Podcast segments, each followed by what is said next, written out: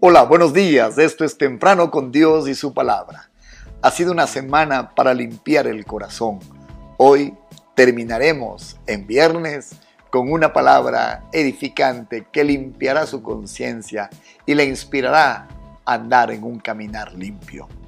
Primera de Tesalonicenses capítulo 2 verso 10 dice, Vosotros sois testigos, dice el apóstol Pablo, y Dios también de cuán santa, justa e irreprensiblemente nos comportamos con vosotros los creyentes. Con ustedes esta mañana, no soy un fraude.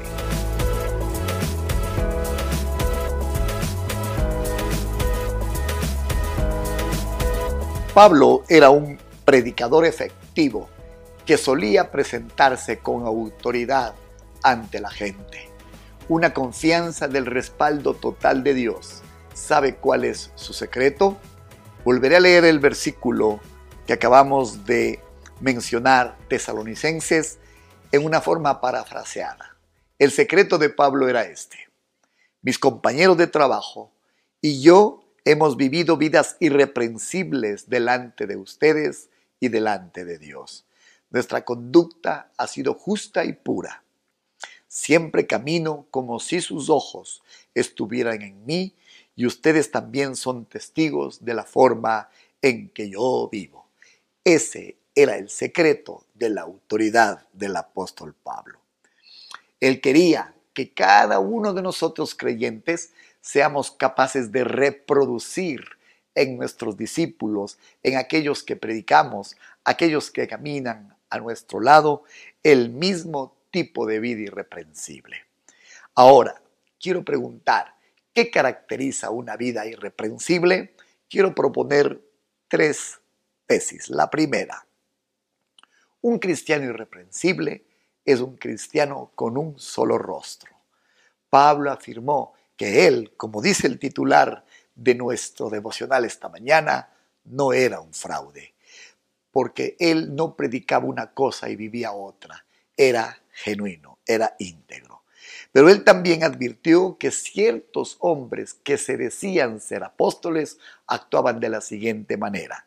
Segunda de Corintios 11:13. Porque estos son falsos apóstoles, obreros fraudulentos. Tenga cuidado de aquellos que en cambio sí son un fraude. Pablo dijo, no se puede falsificar un andar irreprensible.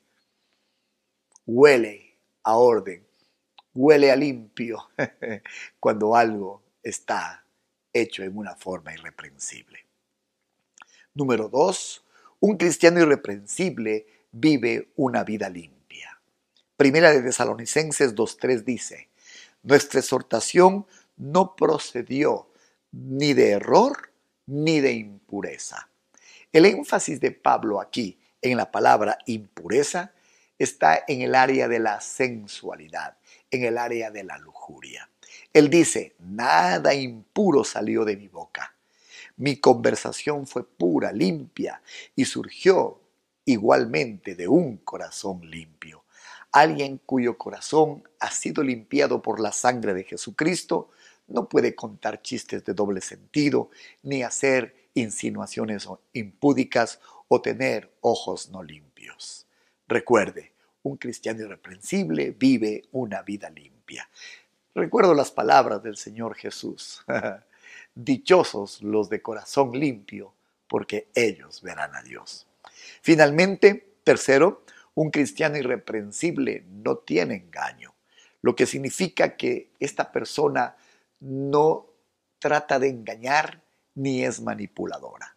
Un cristiano honesto, transparente, abierto, nunca tiene una agenda oculta. Primera de Tesalonicenses 2, versos 5 al 6 dice, porque nunca usamos de palabras lisonjeras, ni buscamos la gloria de los hombres, ni de vosotros, ni de otros. Por tanto, lo que distingue un caminar irreprensible es cristianos de un solo rostro.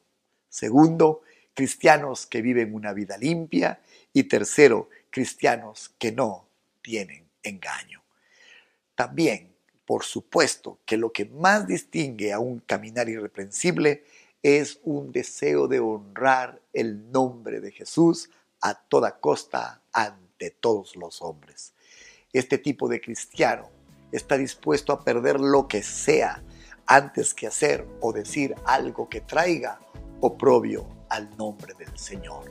Quiero animarle al terminar esta semana, determine en su corazón ser un cristiano irreprensible, pero determine hoy que Dios le haya hablado y que el Señor pueda respaldar este deseo que todos decimos a voz en cuello, a voz en cuello, perdón, no soy un fraude. Hasta vernos el día lunes. Ha sido una semana donde el Espíritu Santo nos ha hablado de integridad, de limpieza, de un corazón correcto. El domingo habíamos arrancado diciendo que el arrepentimiento está acompañada del compromiso para abandonar el pecado. Y la semana ha caminado en esa dirección. Estamos tan agradecidos. Este domingo estaré predicando la segunda parte del mensaje, ya no aguanto mi, maldad. Va a ser una bendición. Oremos y terminemos la enseñanza y semana. Padre bueno, gracias por ayudarnos a caminar en este compromiso de abandonar el pecado. Gracias por inspirarnos, Señor, a vivir una vida correcta, una vida ordenada, una vida limpia.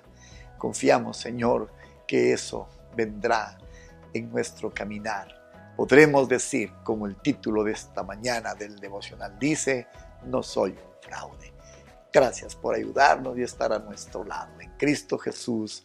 Amén y amén. Que el Señor le bendiga. No deje de ir a la iglesia el domingo. Estamos en YouTube, en Comunidad de Fe y Barra y también en Spotify. Que el Señor bendiga su generosidad y obediencia cumpliendo con su compromiso para bendecir este ministerio. Sus ofrendas, sus recursos son de mucha ayuda para todo el ministerio. Que Dios le bendiga, el domingo no falte a la iglesia y nos veremos el próximo día lunes. Hasta entonces, bendiciones.